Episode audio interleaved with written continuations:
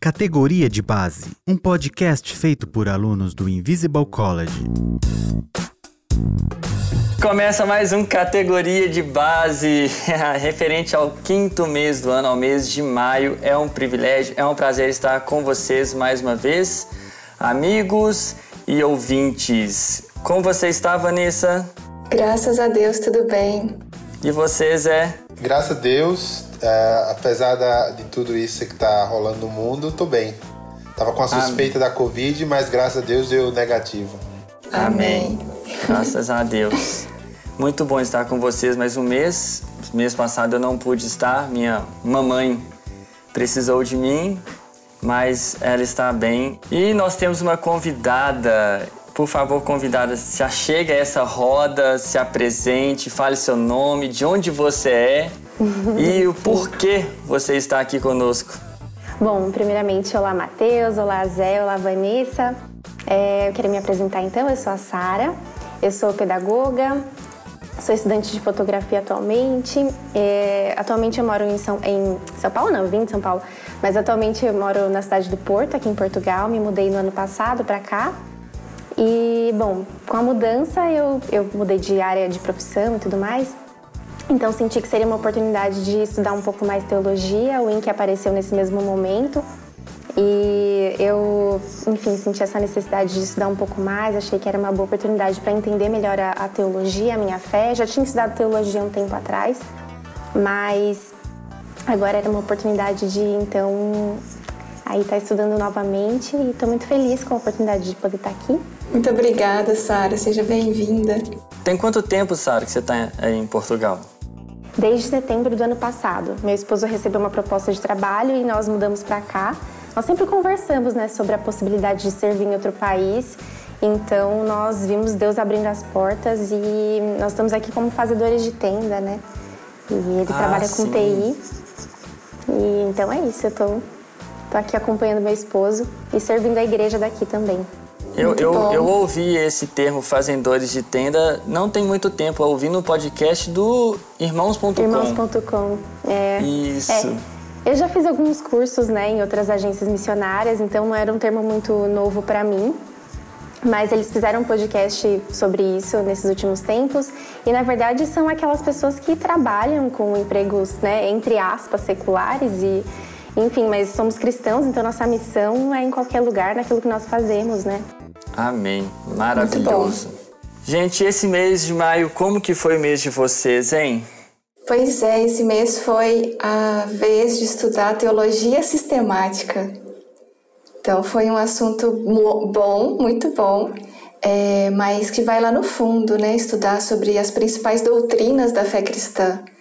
É, não é fácil não, porque teologia sistemática em um mês geralmente não são pequenas, né? Não, não, é, não é nada tão pequeno assim para se ler e e, o tamanho do livro, né? No caso do livro que eu li, do Alistair McGrath, eram 700 páginas. Então eu olhei para a quantidade de páginas e falei, meu Deus, o tema vai ser difícil. Mas foi, essa foi só impressão, né? Não sei o livro do Packer, o tamanho, ah, o Packer foi bem menor e foi o que eu li. O Packer tem umas 200 páginas. É, na verdade, eu queria ter lido do McGrath, porque assim, eu tenho um respeito, assim, um carinho muito grande por ele. Eu adoro esses professores ingleses, assim. Ele é um gentleman, um gentleman. É, esse é, então, foi o meu então primeiro contato com ele, né? Então, eu fiquei maravilhada. É, a gente já estudou outros livros dele na ABC2, né? A gente traduziu alguns livros dele. Então, nos grupos é, de estudo, é, ele até deu uma palestra numa das nossas conferências. No início, eu estava com mais interesse de ler o livro dele, só que aí eu acabei esquecendo de comprar o livro dele. É, e aí, quando chegou o mês, é, já não dava mais tempo. Aí eu acabei lendo do Packer, mas também gostei muito dele. Acho que os dois são bem diferentes, né, Sara? A gente pode até falar um pouquinho sobre isso, né? Ô, Sara, começa falando então um pouquinho como foi estudar esse assunto para você, um pouquinho sobre o tema do mês. Bom, esse mês eu fiz a leitura do livro principal do Essencial, que é a Teologia Sistemática, Histórica e Filosófica do Alistair McGrath. E o título desse mês de estudos foi Pondo Ordem na Casa, o que eu acho que ilustra muito bem esse assunto, porque levanta várias questões que todo mundo pensa, mas tem medo de perguntar e parecer um descrente, ou enfim, né? Então, eu acho que essa ideia de tirar tudo do armário e organizar, porque a teologia bíblica já nos deu bases, né? É, bíblicas, né, no caso. E eu acho que a teologia sistemática ela dá essa organizada em tudo aquilo que a gente já recebeu, sabe? E então eu acho que a sistemática vem como um assunto para fortalecer essas bases que nós temos no mundo que briga tanto pelo nosso intelecto, pelas nossas afeições. E apesar das primeiras impressões, como eu já tinha dito, é, a leitura foi mais fluida do que eu imaginei, porque o McGrath, é, como a Vanessa já disse, é um professor assim incrível e ele vai ligando um assunto ao outro por um, por um fio muito coerente, de forma que o livro ele tem aquela ideia de um, de um compilado, mas ao mesmo tempo ele tem um, um, fio condutor, um caminho muito pedagógico, né? Então, eu como pedagoga achei demais essa essa linha que ele seguiu, essa coisa bem professor, sabe? Sim, sim, muito bom. É, o, o, livro do Packer já foi um pouquinho diferente, porque parece, na verdade, um dicionário o livro dele.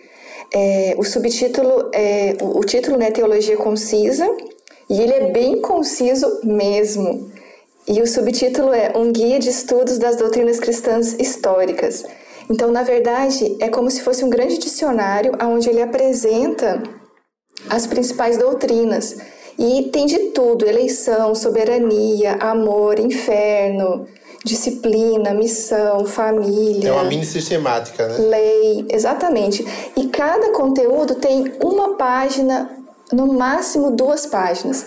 Então, assim, é muito conciso mesmo. E ele não faz referência a nenhum outro autor, é, não apresenta aspectos históricos, que eu acho que é o que o McGrath faz bastante. Então, as únicas referências são bíblicas, é cheio de versículos bíblicos e ele cita também a Confissão de Fé de Westminster para apresentar alguns conceitos. É, o, McGrath ele é completamente diferente nesse sentido, porque em cada capítulo ele coloca várias referências de leitura complementar, ele faz perguntas e ele é muito acadêmico, né? Então, eu, para mim, assim, ele tem essa, essa coisa de introduzir o leigo ao mundo acadêmico cristão, no caso. E, e, no prefácio ele fala justamente isso. Então, eu acho que é uma dica para quem não lê prefácio de livros, para quem não lê apresentações, leiam, porque depois que eu vi aquela quantidade de páginas, eu fui lá e fui ler o prefácio, fui ver, entender aquele negócio, né? Porque eu falei, bom, tem um manual gigante na minha mão, eu preciso entender isso aqui. E aí eu fui ler e ele foi explicando que a necessidade do livro foi de ver os alunos dele perdidos com aquele monte de termo, de conceito, de história, filosofia. Então ele quis fazer justamente para isso. Aí meu coração já ficou mais em paz de ver que ele tinha essa preocupação bem pedagógica de, de introduzir para aquele que não sabe nada e colocar todas as referências, colocar a possibilidade de você ampliar os seus estudos, de ser exatamente uma introdução, né? um ponto de partida. Não, tem muito tempo que eu já fico de olho na teologia sistemática do McGrath, né? Tá na minha lista. É, eu acabei até comprando, não sei se foi culpa do Zé Bruno ou culpa de alguém lá no grupo nosso do corredor que postou a teologia do John Frame lá em promoção. eu acabei passando a dele na frente por oportunidade. Mas a do McGrath é, tá na minha lista, assim, eu quero. Vale eu, eu queria perguntar, assim, questão de como que é feita a divisão da teologia sistemática deles, se é aquela divisão bem clássica mesmo, ou se eles seguem alguma outra, outra forma, como a do... De qual que é o, o, o Zé? É do Horton, que ele divide tipo pelo drama? Você vai, vai, vai, você vai saber melhor do que eu aí. Então, eu não, eu não li a do Horton ainda, né? Mas, se eu não me engano, é, ele é dividido pela questão do drama, né? Que eu não sei qual é a linha que ele segue. Seria aquela divisão que o Gorin faz, né? Que é, é criação, queda, eleição, enfim. Mas é, tem uma, uma sistemática, não sei se é do Orton, que é dividida dessa forma, né? E como Agora, que é a do eu McGrath? acho que a do McGrath, ela, é ela é dividida mais pela, pela questão tanto da sistemática mesmo, né? Os temas doutrinários, quanto a parte histórica, né? É, então, tipo, ele períodos divide em três históricos, partes, né? na verdade, né? Ele, a primeira parte, ele faz uma, uma abordagem um pouco mais... Peraí, deixa eu olhar para não me enganar. Mas a primeira parte, ele fala um pouquinho sobre a parte histórica, né? Então, ele traz uma, uma história da, da tradição cristã toda. E a segunda, ele vai mais para os métodos.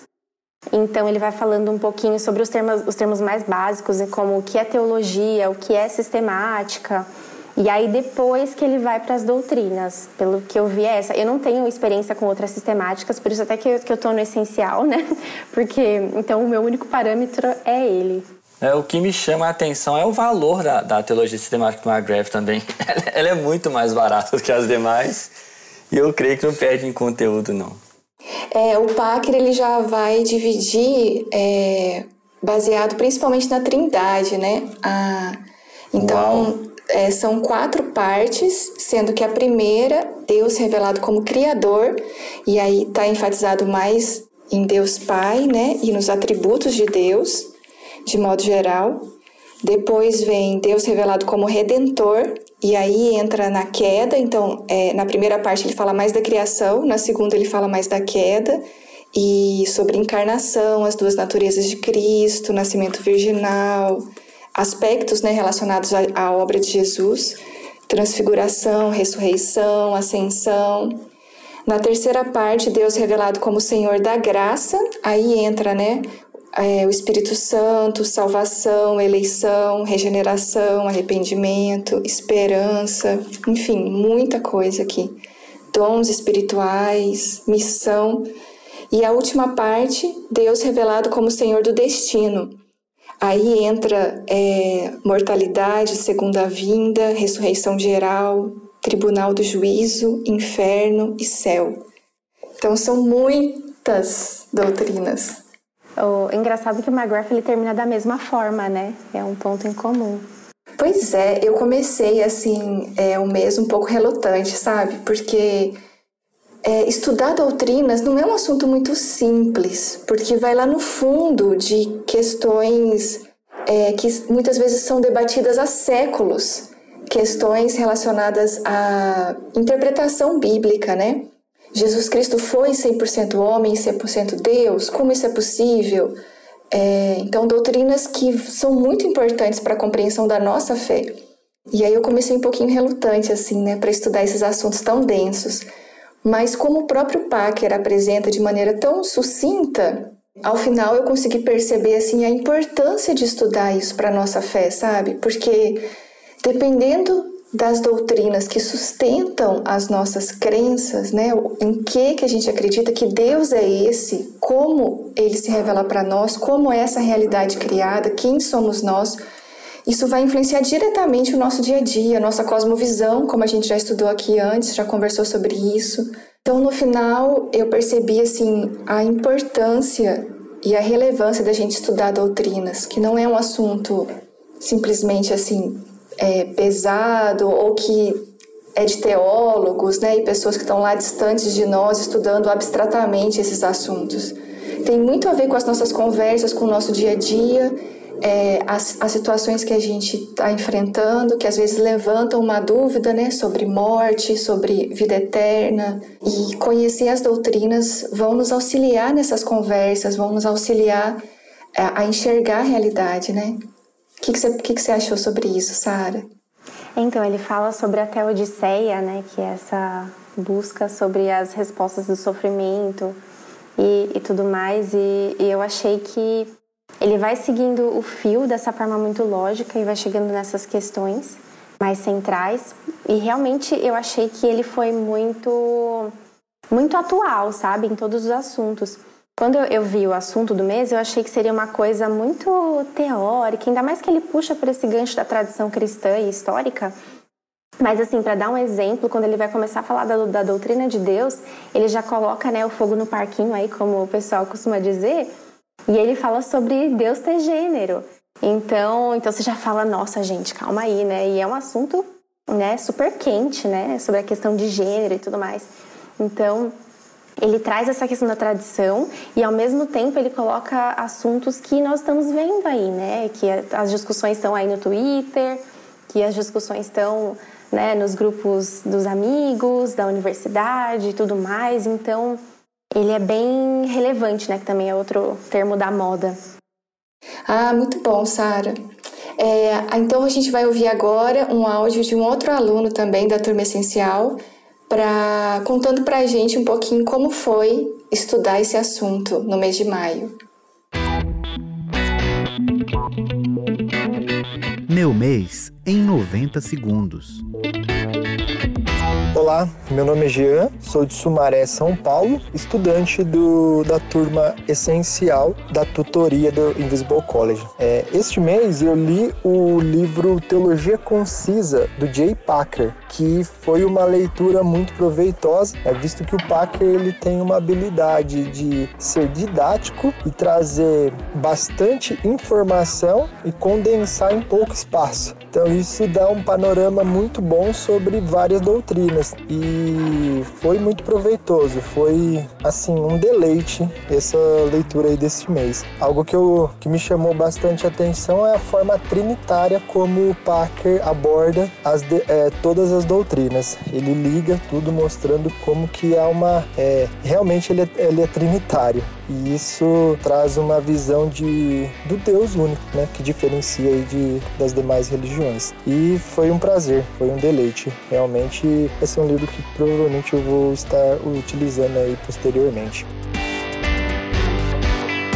E, e para vocês, como foi então o tema do avançado esse mês? Então, nós tivemos duas sugestões, né? Uma foi do Vantil, que é o livro Graça Comum, que ficou como livro alternativo. É Graça Comum e o Evangelho.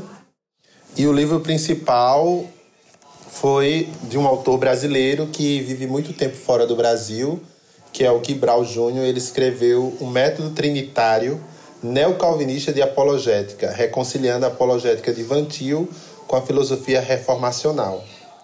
É, eu acho que a maioria das pessoas leram o livro principal, né? É, pelo que eu vi lá, só conheci uma pessoa que leu o alternativo. E o fórum que a gente teve foi com o próprio autor, o Gimbral, né?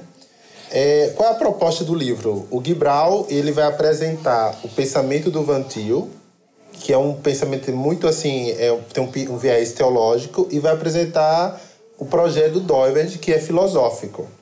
E aí vai apresentar um terceiro autor, que é o Stoker, que ele busca conciliar o Vantil e o Doiverd numa proposta apologética. Então, assim, o livro ele é muito bom no sentido de que ele sempre está colocando, tipo, o que o Vantil fala, a crítica do Vantil para o Doiverd. E aí coloca trechos da crítica do Doiverd para o Vantil. E aí o autor, que é o Gibral, faz comentários. Então, assim, o Doiverd tinha críticas à, à, à teologia do Vantil, Vantil à, à filosofia do Doiverd, e aí o Stoker é colocado como aquele que vai fazer a ponte entre eles, né? Então, basicamente, o livro. Que legal, alguém disso. ganha no final. ganha o leitor. Muito bom. o leitor ganha. Só que assim, é, eu não sei o Matheus, né? Mas eu acho que o, o Vantil aqui ele bateu muito em, em espantalho. Porque ele, a crítica que ele faz ao Doiverd é que quando o Doiverd vai falar sobre a origem, ele não fala necessariamente que essa origem é Deus. Fica meio como se fosse aberto, né?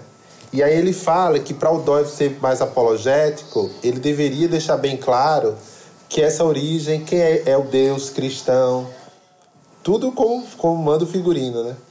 Só que em nenhum momento o Dove ele propôs fazer uma apologética, né? Quem estuda Dove sabe que a proposta dele era filosófica, era propor uma filosofia. Transcendental, né, Zé? É, e aí a crítica que o Vantil faz a ele é justamente essa, né? Então, eu, na minha opinião, eu acho que ele bateu no espantalho, mas ao mesmo tempo eu acho muito importante a proposta teológica, apologética, né? Qual é a proposta apologética dele? É você fazer uso né, da, da filosofia do Doivert, quando você vai falar sobre a questão das esferas modais, quando você vai falar da, da questão da neutralidade, da, é, é, do mito da neutralidade religiosa, que os aspectos modais, eles, a visão que você tem da experiência tanto é, ingênua quanto da experiência teórica está relacionada ao motivo base. E aí o Vantil, ele, aí a apologética tem essa parte filosófica, mas tem a parte também teológica, né? Que quando você fala sobre a obra de Cristo, sobre a Trindade, você apresenta de fato a fé cristã. Então ele une tanto a teologia quanto a filosofia na defesa da fé cristã. É muito bom. Basicamente muito bom. isso. Esses ganchos são tão importantes, né? Essas, essas associações, assim. Eu senti na leitura do Alistair McGrath que o tempo todo ele estava é, puxando para uma apologética, né? E inclusive é o tema do próximo Isso mesmo, a gente vai né? é, ler até um do Vantil também sobre esse assunto. Pois é, ó, sobre o Vantil, eu, eu comecei o mês com esse livro que o Zé falou aí, o do Vantil, A Graça Comum e o Evangelho. Eu tinha aproveitado aquela promoção de final de ano da cultura cristã e comprei todos os livros da cultura cristã. E quando houve essa inversão, porque eu estava com o livro que seria desse mês do John Frame, mas tendo essa inversão dos meses, eu não tinha o esse livro que foi o principal do, do Guy Brown. Mas eu falei, ah, eu vou de. E na hora que eu comecei a ler, ah, nem. Eu, eu, sabe, eu tenho meio preguiça daquela briga de, de internet, aquela coisa de calvinista versus arminiano. Eu, eu, isso, isso me causa uma certa preguiça. E a Sara, na hora que ela falou lá que leu o prefácio, que tem que ler o prefácio, que o prefácio é super importante, eu Você só não pensei. leu o prefácio? "Aham." Não, é, é muito importante, é muito bom. Não, é muito bom, é muito importante. Mas pra que um prefácio de 50 É e tantas páginas? Sei lá, uma coisa Ai, assim. gente. Mas às É. vezes são essas 50 páginas que vão te ajudar a entender melhor o livro todo. Mas foi Em- em 50 defesa páginas de prefácio, barraco. hashtag. Foi 50 páginas de barraco. Aquele, é, ele, que- ele querendo bater no, em arminiano e, e aquela coisa toda. Eu acho que fugiu um pouco, sabe? Do que, pelo menos, do qual era a minha expectativa pro, pro livro dele. Aí isso me causou uma certa preguiça do Vantil. Mas nem era ele falando É, isso que eu ia prefácio, coitado, mas que já me às vezes a pessoa que escreve prefácio não é o autor, né?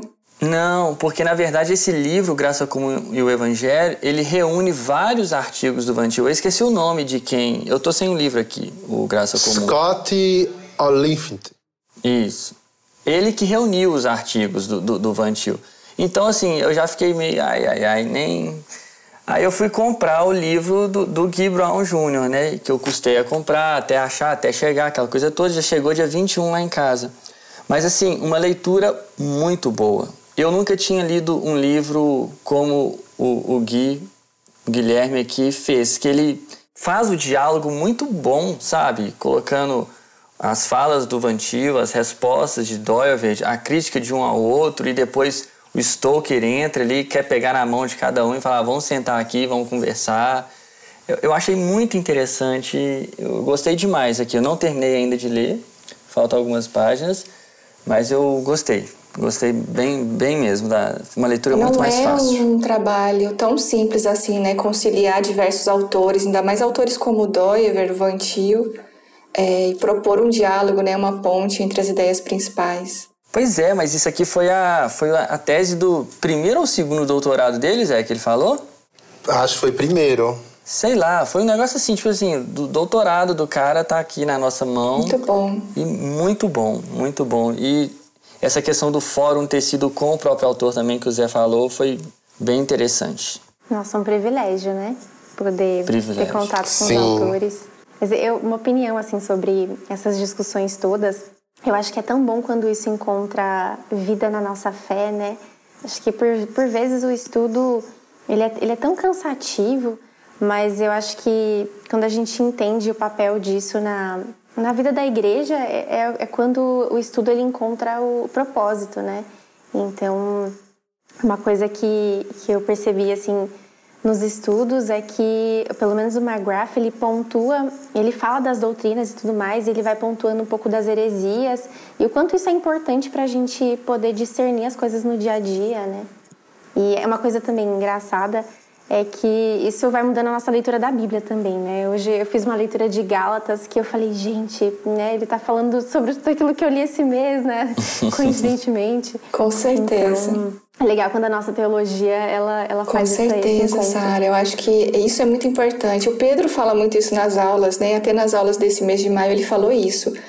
É, para a gente estudar teologia para servir melhor a igreja. Então, é como se todo esse esforço teológico, porque é um esforço né, de estudo, de apreensão do conhecimento, de estudar aspectos históricos, aspectos filosóficos, diferenças de pensamento. Então, tem um esforço é, em termos de estudar o que certos autores falaram, né? especialmente no caso do Vantil, do Doyeverd, mas também um esforço de interpretação bíblica, né? no caso nosso, né, das doutrinas. Então, séculos e séculos de pessoas que se dedicaram a, a esclarecer a doutrina correta, a se preocupar com as heresias, pequenas distorções né, que levaram a uma interpretação equivocada da palavra de Deus. Então, tem esse esforço de estudar e de compreender. Mas o resultado disso tem que levar a mais piedade, a gente conseguir amar mais a Deus e, e amar mais a igreja, amar as pessoas e ter mais é, vontade de servir mesmo, né? Com um coração mais humilde, mais disposto. Como Pedro sempre fala nas aulas, eu acho que esse é o papel da boa teologia mesmo, nos, nos ajudar a nos encantar mais com o Deus verdadeiro, então nos prostrar diante dele e, e amar a realidade, né? Amar o mundo que ele criou, servir com mais vontade, é, se dedicar, né, para nosso dia a dia com mais realidade, né? É, e eu acho que isso é o que tem acontecido com a gente, graças a Deus. É, uma coisa que eu, eu gostei muito em relação ao fórum, né, com o Gibral, foi um comentário que ele até eu tuitei isso, né? Um comentário que ele fez, fez assim que no Brasil a apologética é, é tratada assim, de uma forma muito estranha. Né? E, e, na análise dele o pessoal assim, é muito bélico, muito agressivo. E aí ele fala que a apologética cristã ela deve ser feita, acima de tudo, com amor. Eu achei muito interessante, né? Um, um cara como ele, assim, pós-doutorado, se dedicou né, à filosofia, à teologia, tem escrito sobre isso e aí, quando ele vai falar da apologética, assim, é bem diferente do que a gente costuma ver, né? A gente parece, parece é um ringue, uma briga tal. Só que o caminho cristão é totalmente diferente, né? A gente às vezes acaba vendo aquela pessoa de quem a gente discorda, por mais que a gente tenha uma discordância correta, parece como nosso inimigo, né? A ponto de a gente deixar de vê-lo como uma pessoa e ver como qualquer outra coisa, a ponto de a gente não se incomodar é, se a gente está ferindo, se a gente está distratando. E aí eu acabei lembrando, quando ele falou isso, de um livro do Schaefer, né? Tem um livro do Schaefer que fala Não há gente sem importância. Que se eu não me engano, posso estar errado aqui, quem estiver nos ouvindo, mas esse livro parece que surgiu logo após a, o problema que houve entre ele e o Calbar. Né? Aquele problema entre o Schaefer e o Bar resultou tanto na verdadeira espiritualidade e como, se eu não me engano, também nesse outro livro dele, Não a gente Sem Importância. Né? Esse livro é sensacional, é uma coleção né, de, de palestras que ele deu e que mostram mesmo essa, esse, esse papel fundamental do amor. E eu acho que o Brasil realmente tem esse problema. Tudo parece que vira uma guerra pessoal, né? Então a gente parece que está mais preocupado em ganhar um argumento do que em manter as relações. E a gente viu isso acontecendo no, no período das eleições, né, de amigos brigando, familiares que, não, que pararam de conversar. Isso também acontece muito na área do futebol. E agora, nesse momento que a gente está vivendo, parece que qualquer assunto, qualquer coisa é motivo para uma guerra e uma briga de opiniões. As pessoas não conseguem conviver é, bem e desfrutar de relações saudáveis com pessoas que discordam, seja de qual assunto for. Então isso é muito complicado mesmo. Sim. É um maniqueísmo enraizado, né? Que precisa ter um lado bom é. e um lado mal, um dualismo, né? E, e é difícil conviver com as diferenças, é difícil encontrar um equilíbrio. E essas discussões todas, que sempre parece que tem que ter dois lados, eu percebo que o cristianismo, ele é sempre o ponto de equilíbrio, né? Ele é sempre ali uh, o ponto de, de consenso, de não ir para os extremos. Então, eu acho que essa é a nossa, nossa relevância hoje na, na sociedade, é de ser o ponto de sanidade, de. Pois é, por isso que estudar apologética é tão importante. E vai ser muito legal a gente estudar sobre isso mês que vem, né, Sara? É, e a teologia sistemática abriu caminho aí para a gente chegar numa apologética saudável, com a nossa fé ali bem alicerçada. É né, nas bases da tradição. É, isso é muito cristã. importante. Eu acho super legal aqueles debates que tinham na época do Lewis mesmo, do Chesterton, que a gente lê, né, ouve falar, que daí nas universidades mesmo, que as pessoas discordavam, é, argumentavam e às vezes não chegavam a, a, um acordo, mas sempre com respeito, né? E depois eles saíam todos para tomar cerveja no pub, né, da cidade, lá em Oxford, em Cambridge. Então, assim, é aquela coisa assim, isso, nós, né? nós, nós temos uma relação de amizade, né, mesmo que a gente discorde do que a gente, a respeito de certos assuntos. E, e são assuntos importantes, e nós, nós vamos continuar brigando, num certo sentido, para convencer as pessoas e ensinar, e escrever livros e falar sobre isso. Mas sempre com respeito, né? Sempre é, prevalecendo o amor, né? Como o Zé falou. É, e eu acho que quando essas brigas, e né, brigas no bom sentido e discussões, elas são sempre em prol de uma sã doutrina, de conservar aquilo que é, que é precioso e que é a palavra de Deus, eu acho que é sempre válido, né? Demonstra, acho que até um, um zelo da nossa parte. Mas a partir do momento que isso vira partidarismo, já não é saudável, já é, né, lá como o Tiago fala, né, de onde vêm as brigas entre vocês. É, você, você que leu a sistemática do, do McGrath, assim, que foi que você mais gostou, assim, do que você leu? Bom, nossa, tanta coisa. Mas, assim, eu fiquei muito empolgada com a parte do Agostinho, porque um dos motivos também de eu ter entrado para o INC é porque eu queria entender essa briga de calvinismo e arminianismo, entendeu? Porque na minha igreja é, eu sempre eu sempre aprendi que era, né? Enfim, Calvino tá errado, pronto, acabou, né? Então então eu sempre aprendi assim, então eu vi a necessidade de estudar um pouco mais sobre isso. Então a parte soteriológica de Agostinho, eu estava assim seca para o McGrath entrar nessa nessa questão, né? Falei, nossa, que horas vai chegar? Porque eu comecei o curso pensando nisso. Então, que horas que eu vou entender esse negócio de vez, né? E aí, o McGrath não fala muito sobre isso. É, e aí, na parte soteriológica, ele traz aí a tradição de Agostinho. E aí, assim, foi a parte que eu mais gostei, que, assim, me deu paz no, no coração. E vocês, o que vocês mais gostaram das leituras desse mês? Algum ponto específico? Eu gostei porque, bem dentro disso que a gente estava conversando aqui agora, numa parte que ele fala: olha, é o evangelho que redime. Então, assim, é, é exatamente isso que a gente está falando. O evangelho é sempre a resposta de toda essa confusão que a gente vê. E eu não sei se é a minha bolha, né? Que cada um também está dentro de uma bolha na internet. Eu não sei se é, é, o caso da minha bolha ou se realmente é geral, mas é, é de uma urgência isso aqui ser trabalhado na igreja brasileira, porque tá tão fácil da pessoa, eu, eu vejo as pessoas tão facilmente levantando bandeiras, sabe? E, e, e a gente está vivendo momentos terríveis no mundo de acontecimentos de ordem é, natural e, enfim, nos Estados Unidos aquela coisa toda, aqui no Brasil também. É, e as pessoas estão muito prontas a levantar todo tipo de bandeira e parece que a bandeira que deveria ser a, a, a nossa bandeira né, do Evangelho, ela parece que vai se tornando cada vez mais secundária ou sei lá para onde que ela foi. Sendo que a resposta para tudo está aqui.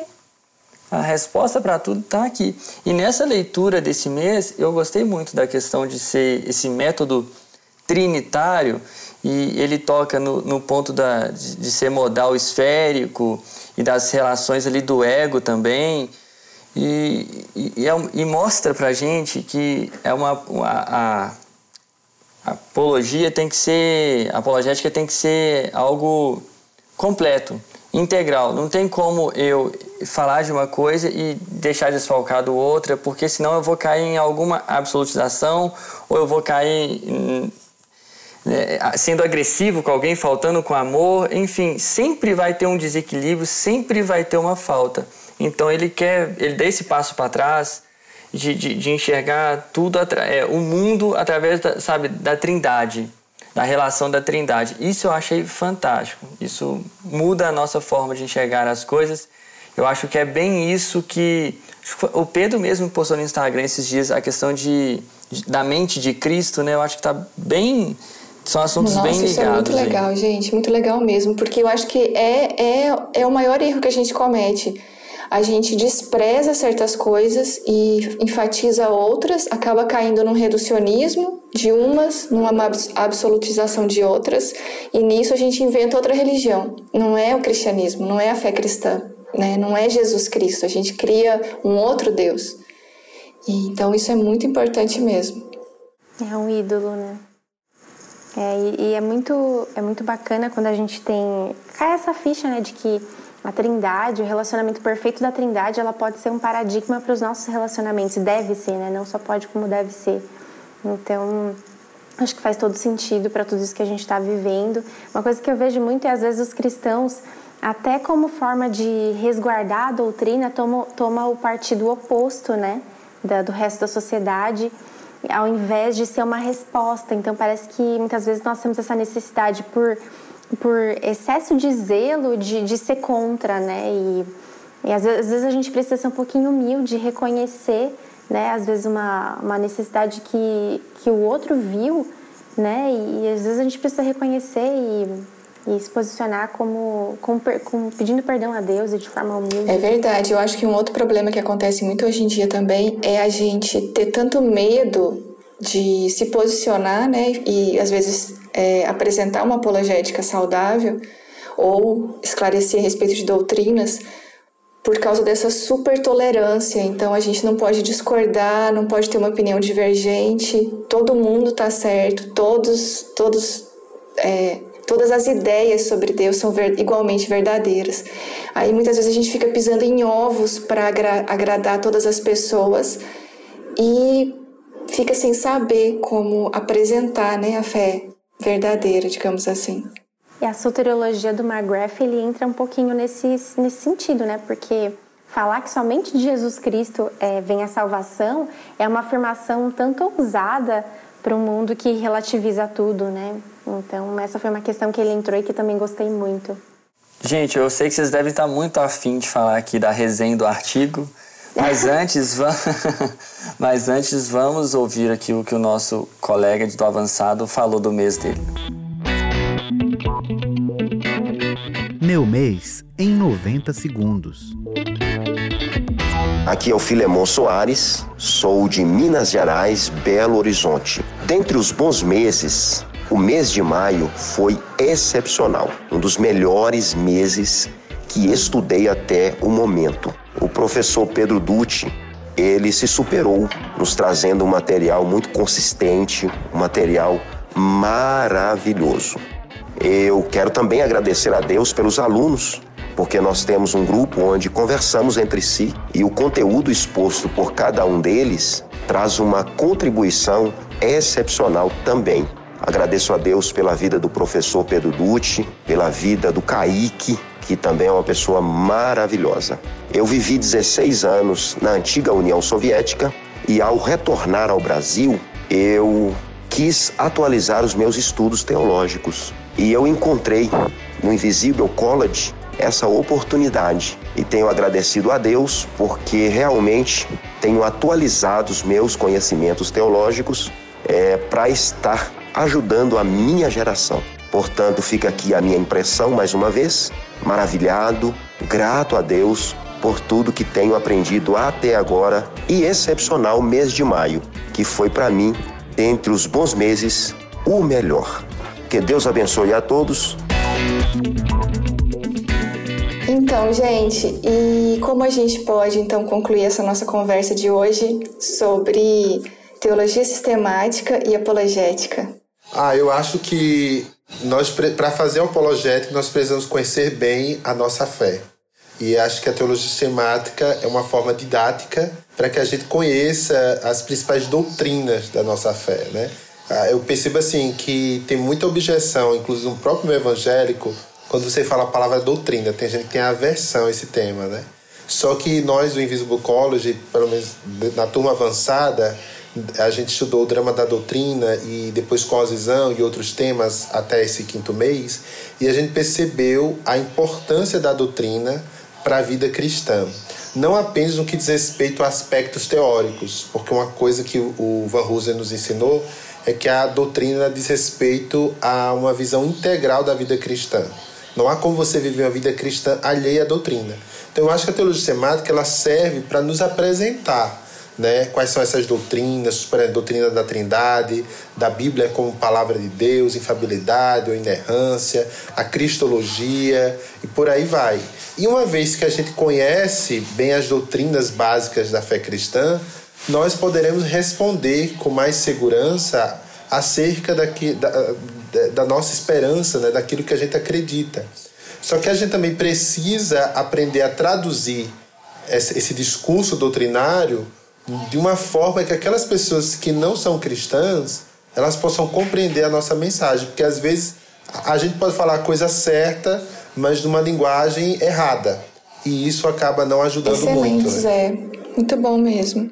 Ah, e só uma coisa que eu esqueci. Lembrando que deve ser feito em amor, tá? Não, não é, colocando goela abaixo, impondo, mas em amor. Por isso que eu, eu gosto muito, pessoal, do, de um livrinho do John Stott que chama-se A Missão da Igreja no Mundo Moderno, onde ele elenca ali cinco palavras-chave para compreender a missão. E uma delas são os relacionamentos. Né? O Stott ele fala que os relacionamentos é o principal meio pela qual o evangelho pode chegar na vida de alguém que não conhece a Cristo. Então, se a gente não nutrir esses relacionamentos, ter uma vida é, de amor, estar tá aberta às pessoas para ouvir os seus dilemas e para responder a eles à luz da fé cristã, a gente não vai ter tão, tanto êxito assim no nosso engajamento é, como aqueles que defendem a um fé. Um outro aspecto também que eu acho muito importante é que é, a compreensão dessas doutrinas né, saudáveis e adequadas a respeito de quem Deus é, é o que é a realidade na qual a gente está inserido, vão nos levar a enxergar a Bíblia, como a Sara falou, de um jeito muito mais é, coerente com quem é Deus. E isso é que vai gerar a transformação verdadeira em nós. A gente não pode esquecer que não é apenas um livro onde a gente adquire informações. A Bíblia é a palavra viva de Deus. E uma vez que a gente mergulha na palavra de Deus, nós somos transformados por ela. É, nós acabamos de celebrar o Pentecostes. É, então, o Espírito Santo habita em nós e nos conduz a toda a verdade.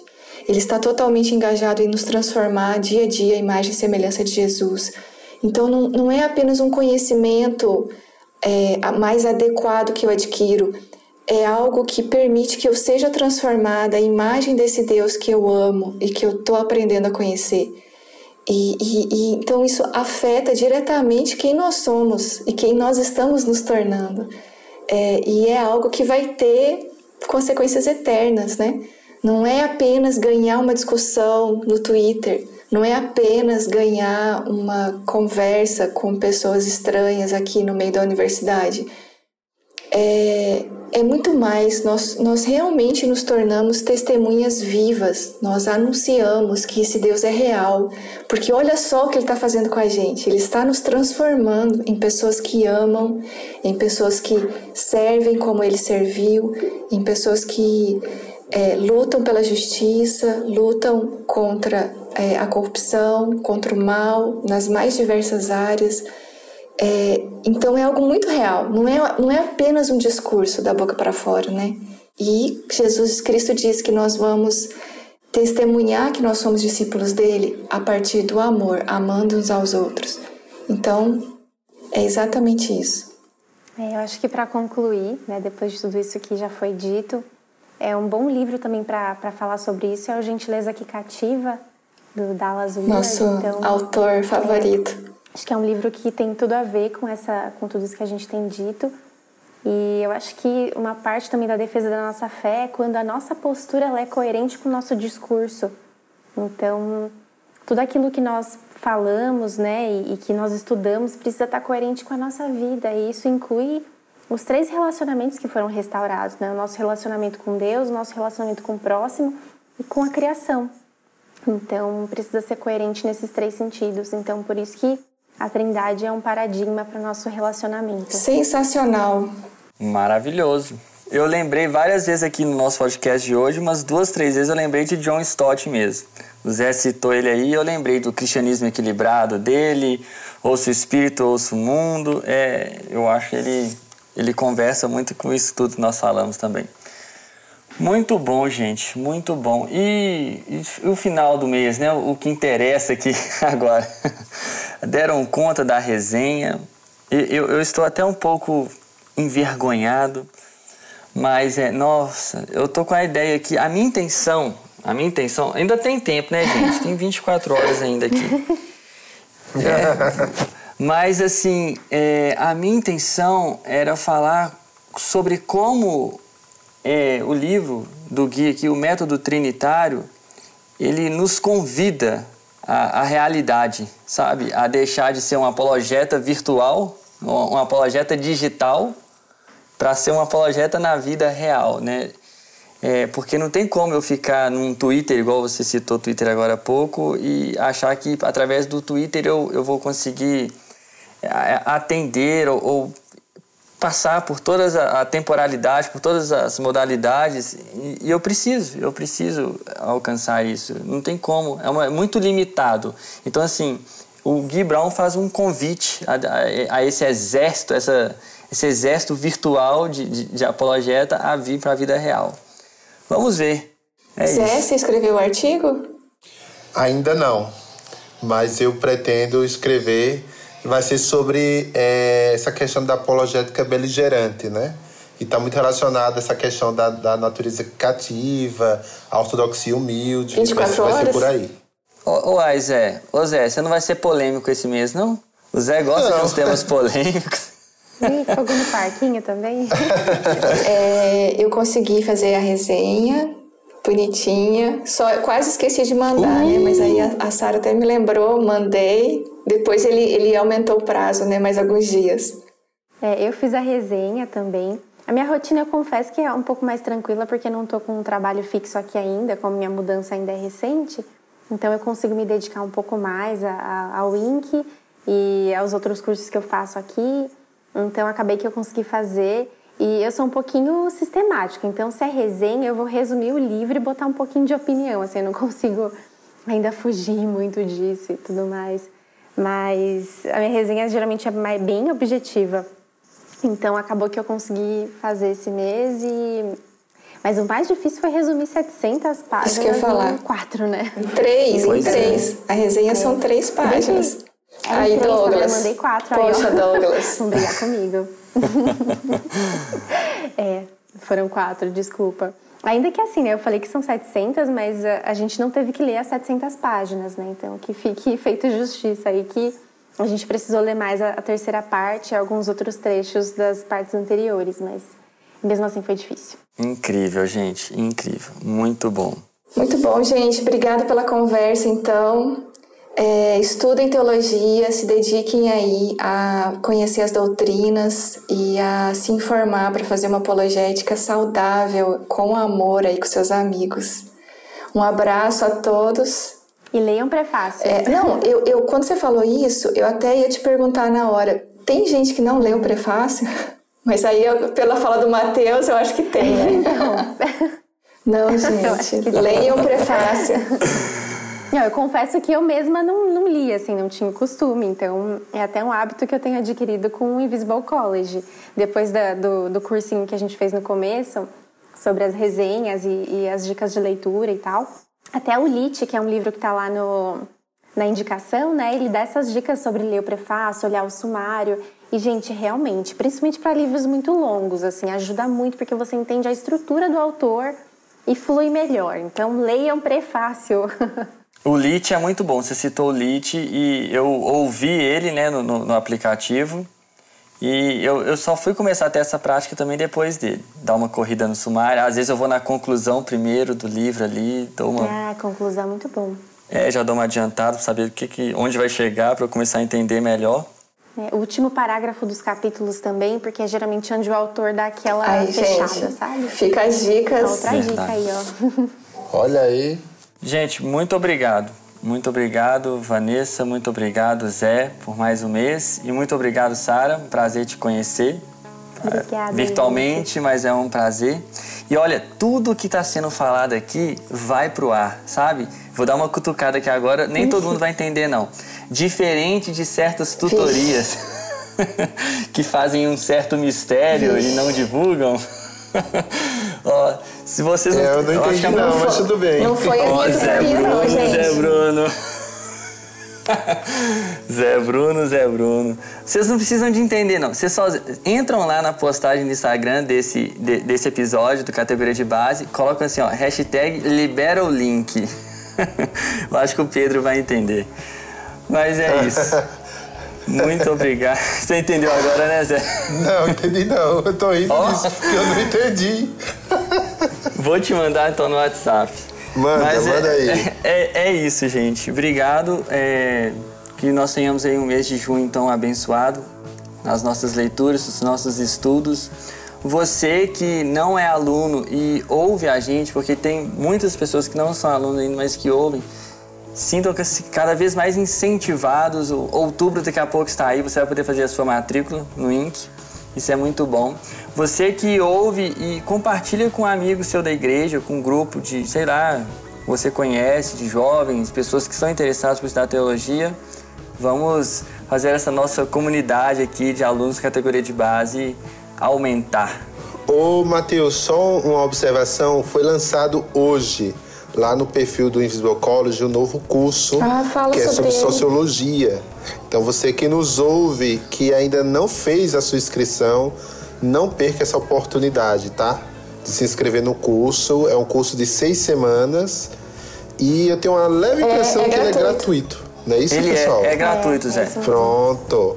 Olha aí, então, se você fez o Rompendo a Bolha sobre cosizão ou não, não perca a oportunidade de fazer esse curso, porque é, eu ainda não fiz, mas tenho certeza que vindo do Invisible College é sensacional.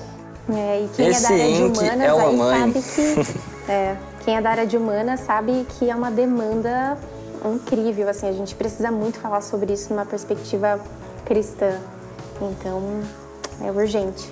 Olha, esse tempo todo que eu tenho de crente, eu só encontrei um livro sobre sociologia cristã, na perspectiva cristã, que é um livreto da ABU, bem antigo, que eu achei assim no, no tipo um sebo bem fininho, que é a sociologia, é, acho que é sociologia cristã, é sociologia na perspectiva cristã, alguma coisa assim. Então assim é um, um curso que, assim, na pelo pouco que eu sei, é um curso assim no- novo no sentido assim traz uma proposta que até então eu não tinha visto, né? Então vale muito a pena, pessoal. É isso aí. Hoje o papo rendeu, né? Tá muito bom. Vambora, gente. Um abraço grande pra todo mundo, então. Fiquem com Deus. Um Deus abraço, abençoe, tchau, tchau. até mais, tchau. Tchau.